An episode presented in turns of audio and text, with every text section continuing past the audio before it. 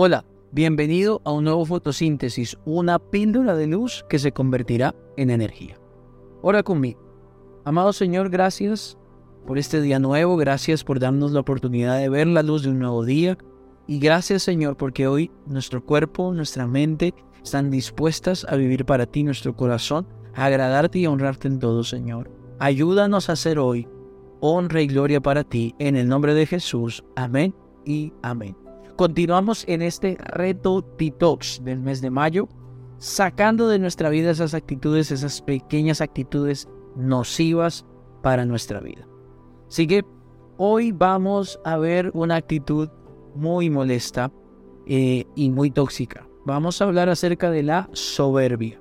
La soberbia. La palabra soberbia es una palabra bien interesante en la Biblia. La palabra soberbia en su traducción original significa alguien que hierve en sus propios pensamientos o alguien que cocina, se cocina, alguien que eh, se forma en sus propios pensamientos.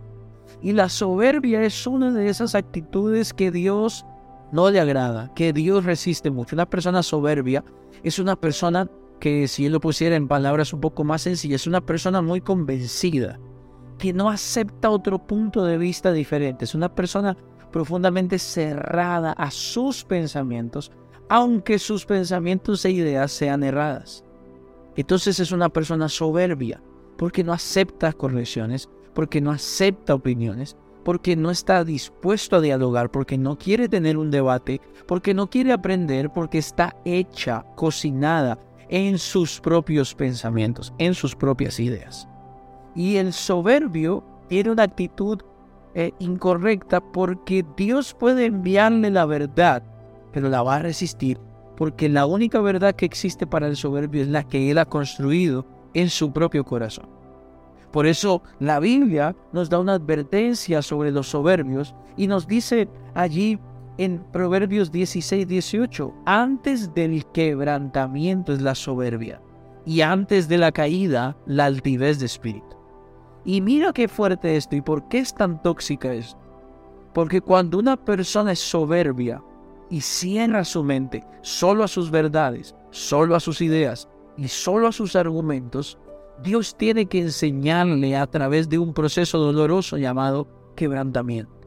Y esas personas soberbias sufren mucho porque cuando se quiebran sus esquemas de pensamiento y sus estructuras que ellos creían intocables y veraces 100%, esas personas sufren mucho porque se dan cuenta que estaban en una mentira. El quebrantamiento es el resultado de la soberbia. La caída es el resultado de la altivez. Así que el reto del día de hoy es, Señor, ayúdame a no ser cerrado en mis argumentos, tener verdades, tener principios, pero estar abierto a corregir, estar abierto a escuchar, a ver otros puntos de vista. Como dijo el apóstol Pablo, a escucharlo todo y a retenerlo bueno. Porque el momento que yo me hago un soberbio, me hago candidato para el quebrantamiento y para la caída. Así que hoy saca de tu vida la soberbia. Esta fue la píldora de luz del día de hoy. Nos vemos esta noche en nuestro discipulado 7 de la noche en casa y nos vemos mañana en un nuevo fotosíntesis.